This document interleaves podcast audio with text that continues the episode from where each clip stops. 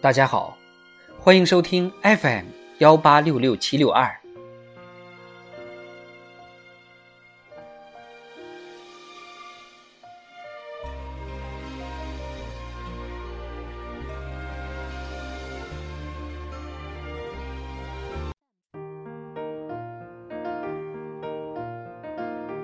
智慧人生，帮你开启生活的另一面。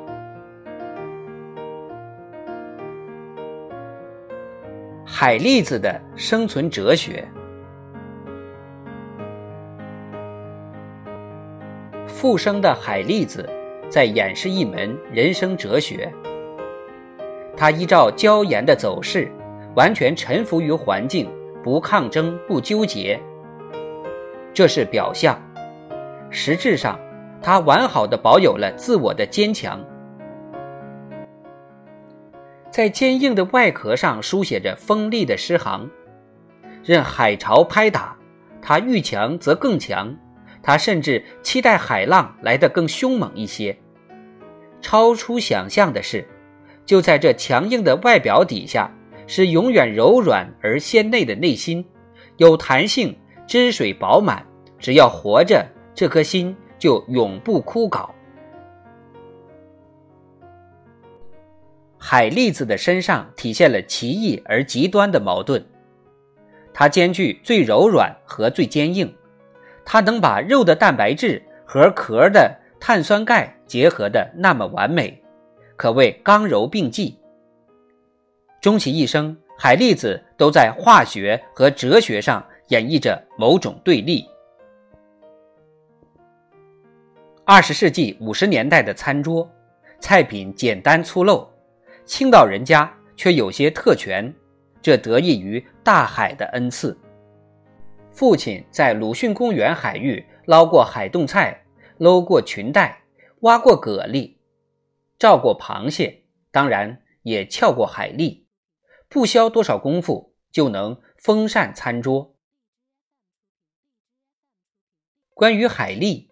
胶州湾离岛的渔民一定只赞同原味生吃，先来一口原汁，再把海蛎肉吞下。他们说，第一只匆忙地经过了喉咙，第二只鲜咸之中有些甘甜，到了第三只，就仿佛是海洋一下子涌到了腔里，就此一个新的世界打开了。至于浸润着海蛎肉的新鲜原汁。其实就是海水，好的原汁清澈不浑浊，是海蛎最佳的生长地。一只新鲜的海蛎，如果浸润在原汁中，即便开启了第三天，也能保持鲜嫩。在早晚集市上，可看到海蛎堆积如小丘的摊位，铮铮的外表，新鲜的海腥味。渔夫不停地用类似螺丝刀的工具别海蛎壳，刀尖朝壳尾缝隙一搭一撬，持刀的手腕一转一抠，立马就可以将蛎肉剔出。买上几斤海蛎肉拿回家，照例上控控水，划几刀，再把黄瓜插丝，放盐杀完水后，和海蛎子肉搅在一起做饺子馅，速包速下。无比鲜美的黄瓜海蛎饺子就出锅了。最寻常的吃法是海蛎面，汤水相依，属于温暖的治愈系。面是手擀的，样貌不佳。怕什么？筋道就好。